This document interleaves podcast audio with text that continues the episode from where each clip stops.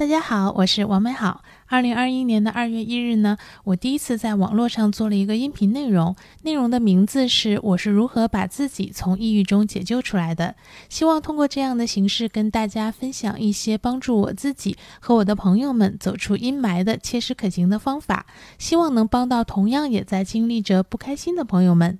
这个专辑上线到现在呢，收到了非常多的朋友的点赞、评论和私信，甚至是微信。很感谢大家信任我这个陌生人，也很高兴呢能够给大家提供一点点的帮助。因为我一直在回复大家在评论和私信里的问题，所以呢，接下来我会不定期的在这个专题下加更一些比较典型的听友的问题和我的建议，希望对其他的听友呢带来一些启发和帮助。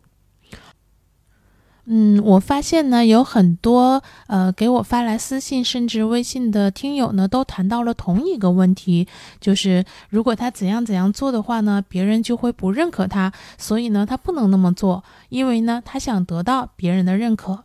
这个别人呢，有的是家人，有的是同事或者上司，有的呢是同学或者老师等等。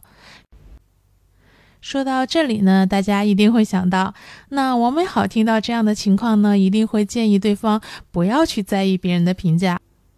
嗯，确实呢，这确实是我希望和倡导的，也确实呢会经常这么去做建议。但是呢，其实我也明白，不去在意别人评价这件事儿呢，说起来容易，做起来非常的难，甚至呢，大部分人呢都觉得根本就不可能做得到，所以呢，从而呢，一点这方面的思考和努力都不想去尝试。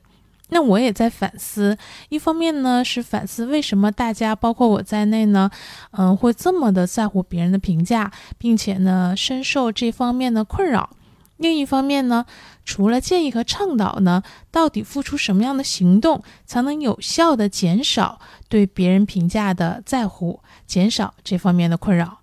同时呢，评价本身呢也不是非黑即白的存在，它呢也有正向的意义。那么，什么才是我们更正确的看待评价的方式，让评价为我们所用，而不是伤害我们？首先呢，我们来一起探究一下，为什么我们都那么在意别人的评价？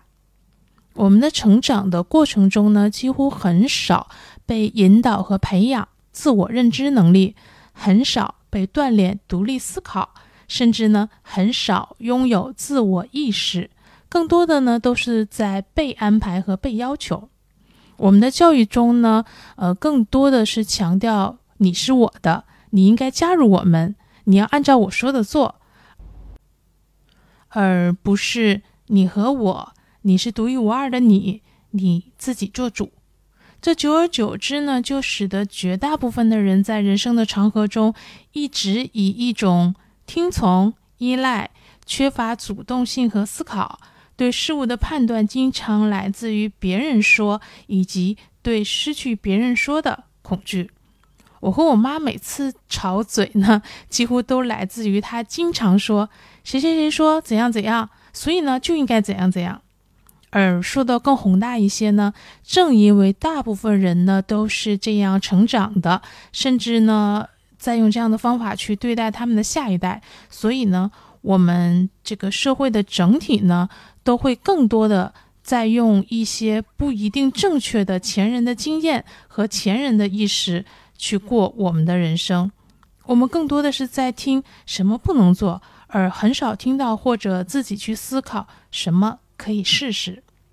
这样呢，就会导致了停滞不前和害怕畏缩的普遍，而勇敢呀、探索、创新变得缺乏和稀少，从而呢，进步变得更加的缓慢。这是第一个呢，呃，我们探究出来的为什么我们都那么在意别人评价的一个原因。那第二个原因是什么呢？第二个原因是我们所处的社会环境中，主要呢是通过了各种别人的评价，给予了我们关注和机会，这样呢导致我们常常需要通过别人的评价来争取存在的价值和优质的机会。这样的好处呢，是希望你正向发展的人和组织可以用评价这个手段和方法激励你。但是，同时呢，评价也就成了可以误导和阻碍你的挡板，甚至是伤害你的武器。我们之前听到的，呃，很多关于 PUA 的新闻事件，无非就是有人利用一些呃非常不真实或者不客观的评价来误导人们的认知，进而呢去控制这些人做出他们期待的举动。所以呢。在意别人的评价呢，并不能说是错误的。但是如果在意别人的评价给你带来了困扰甚至伤害，那么学会减少对别人评价的在意呢，是我们可以去做的。那么，到底付出什么样的行动才能有效的减少对别人评价的在意呢？首先呢，我觉得可以学习和提升自我认知能力，锻炼独立思考，拥有自我意识。进而呢，对别人的评价有辨别力。自我认知呢，其实也有很多的方法，比如呢，不断的去梳理自己的各个方面，性格呀、兴趣、能力、擅长、优势、不足等等。比如呢，去做一些专业的测试。网上呢，现在其实很容易找到这样的呃东西，比如什么九型人格、十六型人格，嗯，情商、呃，领导力风格等等。专业的测试呢，会帮助你进行诊断和评估，并给你一些指引。独立思考呢，其实也不难，就是当遇到问题的时候呢，更多的选择独自去寻找答案和解决，而不是只依赖别人告诉你该怎么做，甚至依赖别人帮你解决。即使在别人给了你答案和帮你解决的时候呢，你也可以去学习到其中的方法。而不是只是坐享结果。我以前呢就特别喜欢帮助别人，而且呢希望赶紧帮忙解决，让对方脱离苦海。但是后来呢，我就减少了这个做法，因为我发现呢，有一部分人一旦遇到问题呢，就来找我。好的方面呢，当然是他们认可和信任我，觉得呢我可以帮助他们解决。但是呢。坏的方面呢，就是因为我每次都帮忙，使得他们变得遇到了问题之后从来不思考，久而久之呢，完全没有思考的能力。我反而呢觉得，那要是这样的话呢，我完全就是害了他们。而且呢，如果有一天我无法帮助他们了呢，他们没有了拐杖，该如何解决问题？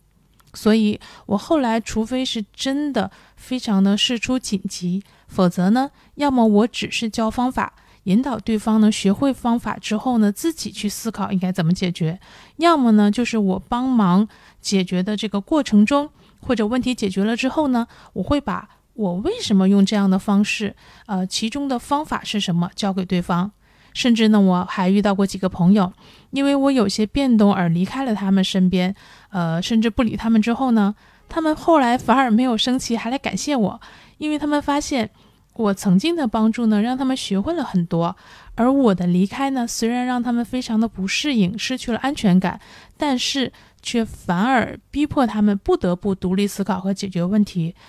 进而呢，获得了更大的进步。嗯，拥有自我意识呢，其实是我们这代人最弱的。自我意识呢，不等同于自私，呃，自我意识呢，是一种边界感。没有这种边界感的人呢，不但不能够认知自我，还有可能堂而皇之的入侵别人。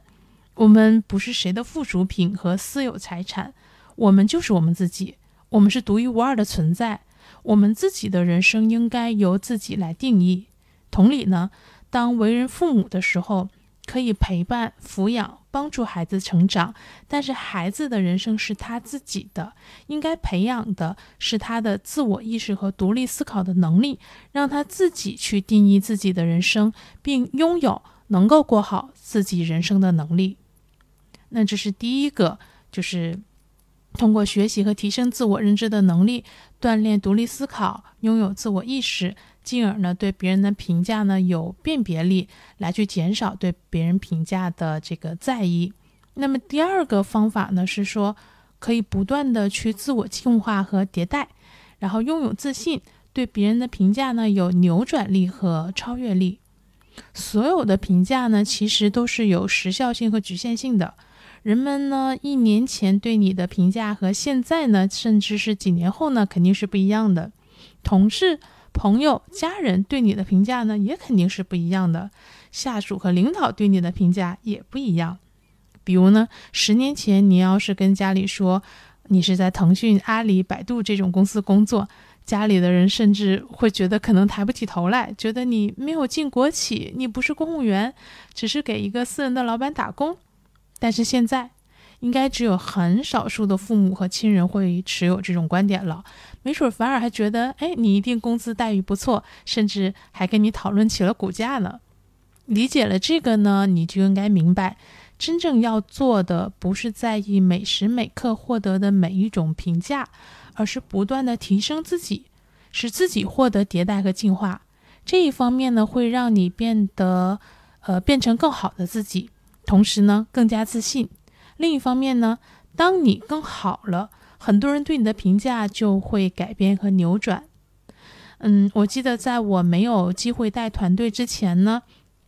我所有的认识的同事和主管都觉得我就是一个普普通通的人呀，也没有什么能力带团队，不可能的。而当我意外获得了一个带团队的机会，并有呃，并把它带得很好之后呢，大家又觉得，哎呀，我是一个非常有领导能力的人。更有趣的是，当我自己把自己的日子过得很好，并且呢，让爸妈过得也比较好，比从前更好之后呢，他们再也不催婚了。而且也很少建议和插手我的生活，都是由我自己做主。第三呢，当你进化和迭代了自己，你会发现很多的评价可能会变得不值得一提，被你不屑一顾。那第三个方法呢，是隐藏或远离负面评价。不管某些负面评价是不是事实，但是如果你觉得这些呢对你造成了阻碍、困难和伤害，而你又做不到不在意，那么可以向输出这些评价的人隐藏自己，不被他们评价或者远离他们。嗯，比如我之前提到过，我有些同事特别毒舌，他的话语呢总是在众多的这个评价中极其的耀眼，他就是总是去讽刺、诋毁和挖苦你。嗯，不说难听的话呢，就非常的难受。然后呢，我后来呢，就要么屏蔽这些人，或者删除这些人，就是不向这些人呢去展示我的信息。因此呢，我也不会获得他们的言语。那尽管如此呢，刚才也提到了，一方面呢，生存在社会中，我们很难呢做到一丁点儿别人的评价都不在意；另一方面呢，别人的评价呢，同时也可能让我们自省或者自信。所以呢，那除了以上的那些，嗯，方法和原因之外呢，嗯，有没有什么方法能让评价为我们所用，让评价帮助我们成为我们前行的动力呢？嗯，首先呢，第一个，我觉得我们可以通过正面的评价去认知自己的优势，去建立自信，找到目标。因为正面的评价呢，也往往代表着你对别人的价值或者别人对你的需求，而去做对别人有价值的事情，大概率上是不会没有饭吃的，甚至还有可能创造出物质和精神上的富足。如果一个人呢说不知道找什么工作，不知道怎么赚钱，每天只能待在家里，或者不知道自己的未来的方向是什么。那他大概率是并不知道自己能为别人创造的价值是什么。如果你也这样，那此刻你回想一下自己都得到过哪些正面的评价吧。第二个呢是说，把时间更多的花在能给你带来正面的评价的人或者事情上，从而呢获得更多的正面的评价，形成良性循环。你此刻不开心是吗？你不知道该做些什么是吗？你不知道未来有什么出路是吗？那就回想一下，你做什么事情的时候被赞扬，什么样的人赞扬了你？那么把时间都花在继续去向这些人做这些事情上吧。比如我曾经说过，选择做这些内容呢，其中有一个很重要的原因，就是因为我曾经在这个方面呢受到过很多的赞扬，而且呢，我确实有喜欢。所以呢，我希望人生的下半场呢，重新回到这个方向上来。而目前得到的评价也证明这件事情又收到了正向的评价，也更激励了我沿着这条路往前进。所以，我把我更多的时间都花在了这件事情上。第三个呢，面对负面评价的时候，更多的呢去关注其中的事实。如果呢进行改善和提升，可以对自己更好的话，那就汲取这份负面评价的养分，让它成为你的镜子。负面评价中呢，也不都是恶意的诋毁，尤其是那些带着善意的直言。嗯，我们可以不喜欢，但是如果可以的话，更好的做法是取其精华，改善和提升自己。总结下，我个人觉得，嗯，比较倡导的面对别人评价的观点。第一呢，每个人都不可能获得所有人的喜欢，每个人也不必获得所有人的喜欢。别人的评价不是你生存的必须，也不是你存在的意义。第二呢，不用抗拒被人评价，因为有人评价呢，总比没人关注、被无视要好。其实明星们呢，就是最大的例子。网络暴力虽然不对，但是没有任何一个明星和艺人希望没有人议论他。第三个呢？对别人非恶意的评价要心存感激，因为如果你能运用好评价，不管是正面还是负面的评价，都会帮助你成为更好的自己。第四呢，一定要对别人的评价有辨别能力，知道哪些是客观的、真心的、非恶意的评价，哪些是为了利用和引诱你而对你进行的虚伪的评价，因为他们可能是在拍马屁、捧杀。PUA 甚至诈骗。第五呢，修炼对别人的评价的运用能力，而不是让别人的评价摆布和伤害你。做别人评价的驾驭者，而不是奴隶。第六呢，请远离那些不断对你进行负面评价的人和事，即使他也不一定完全是恶意的。如果他真的是不断的话。你深陷其中，岂不是辜负了那些给予你客观和正面评价的人和事儿？正如呢，虽然呢有听众不喜欢我和我的内容，但是呢，我也会坚持的做，因为我不能辜负那些喜欢和被我治愈的人们。嗯，好了，今天呢就先到这里，希望这些听友的情况和我的建议能给你一些启发和帮助，希望有一天能看到你嘴角上扬。眼里有光，也一定会有那么一天，你可以嘴角上扬，眼里有光。